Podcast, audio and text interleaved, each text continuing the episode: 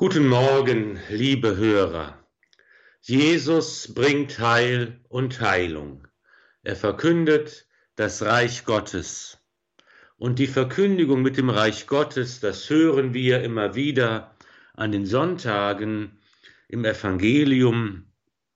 Die Verkündigung des Reiches Gottes ist verbunden damit, dass die Dämonen ausgetrieben werden und die Kranken geheilt werden.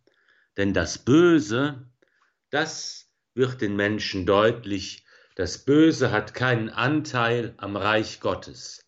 Die Neinsager haben dort keinen Platz. Nichts anderes sind doch die Dämonen. Das Nein zu Gott ist ihr Wesen, das nicht dienen wollen. Das Reich Gottes ist der Raum der Ja-Sager. Das sind alle, die mit Christus verbunden sind. Denn Jesus selbst ist das große Ja, das Ja, das Gott zu uns spricht, sein lebendiges Wort, und das Ja, das der Sohn zum Vater spricht und vollkommen verwirklicht. Das Reich Gottes, das Reich des Ja zum Willen des Vaters, bringt Heil und Heilung. Jesus heilt alle Kranken, die man zu ihm bringt, und er zeigt uns so, Bereits jetzt beginnt sein Reich. Es wird sich einmal in der Ewigkeit vollenden. Wenn Jesus die Kranken heilt und Dämonen austreibt, dann macht er deutlich, was das Wesen von dem Bösen und von der Krankheit ist. Und im Grunde genommen bedeutet doch jede Form von Krankheit eine Art von Unfreiheit von Zwang, von Depression, von Versuchung, von Einschränkung, von Begrenzung meines Lebens. All das hindert mich daran, ein Mensch zu sein, wie Gott ihn gewollt und erschaffen hat. Und Jesus befreit uns von diesen Einschränkungen, die uns daran hindern, so zu leben, wie wir es eigentlich sollen. Das ist die Freiheit, die Freiheit des Glaubens, die im Reich Gottes wächst.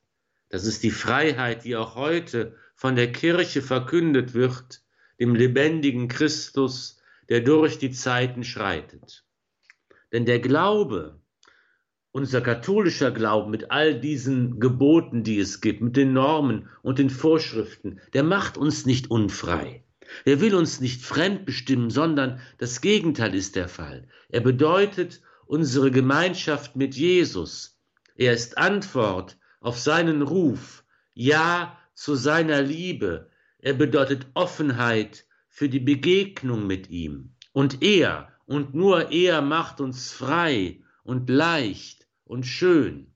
Er, keine chemische Brause, verleiht Flügel. Er entfaltet unser Leben mit all der Schönheit und Würde und Pracht und Grazie, mit all der Liebe und Freude, die Gott uns in seiner unendlich fantastischen Kreativität zugedacht hat.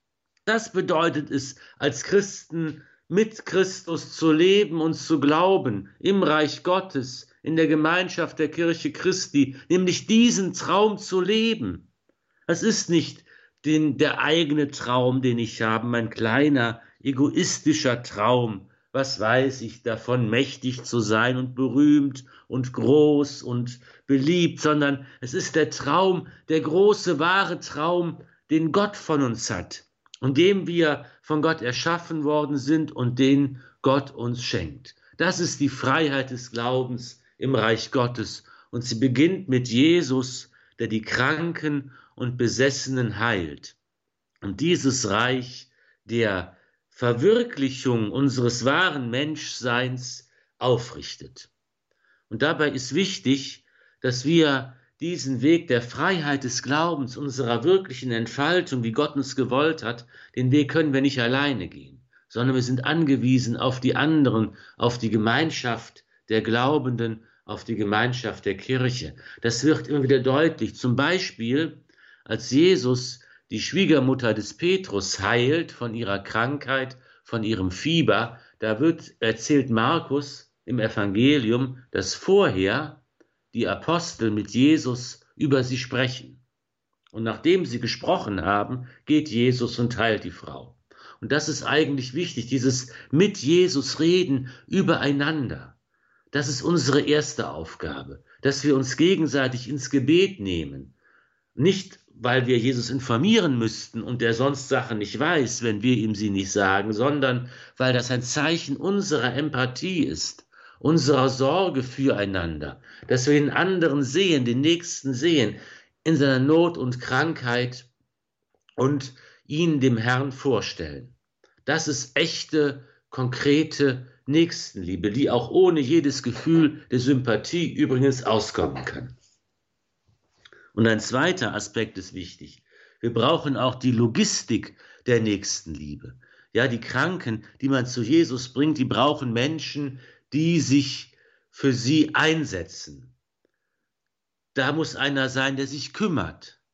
Da muss einer sein, der dich nicht vergisst, der überlegt, Jesus kann helfen, der sich auf die Suche macht und Jesus findet und der dann kommt und dich führt und an die Hand nimmt oder auf die Trage legt und schleppt den ganzen Weg und der sich dann durch die Menge drängelt, freundlich und energisch und kreativ und bestimmt, der die Last für dich trägt, der dich trägt, damit du Jesus begegnen kannst.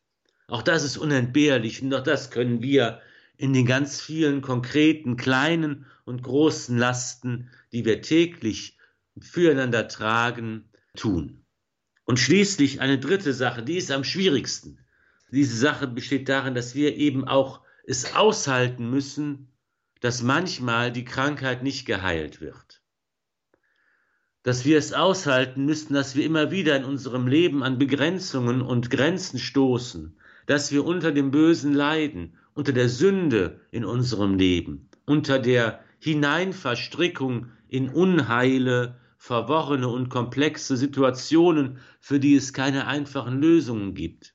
Wir müssen es aushalten, dass wir nicht alles können, nicht alles kontrollieren können in unserem Leben und dass wir manchmal auch in tiefe Enttäuschung und Resignation oder Depression fallen können. Und wir sagen dann schnell, Warum lässt das Gott zu? Warum lässt er mich in meiner Not?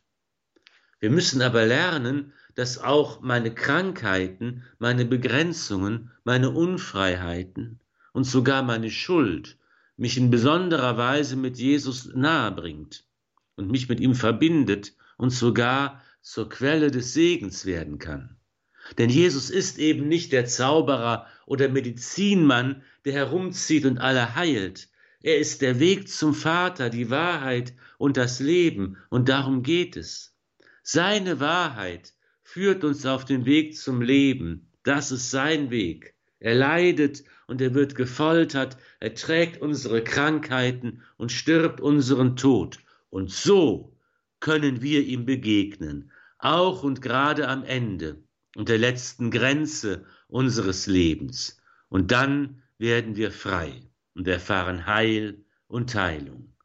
Bereits jetzt, meine Lieben, beginnt es und es vollendet sich einmal für uns alle in Gottes Ewigkeit. Es segne und behüte euch der allmächtige und gütige Gott, der Vater und der Sohn und der Heilige Geist. Amen.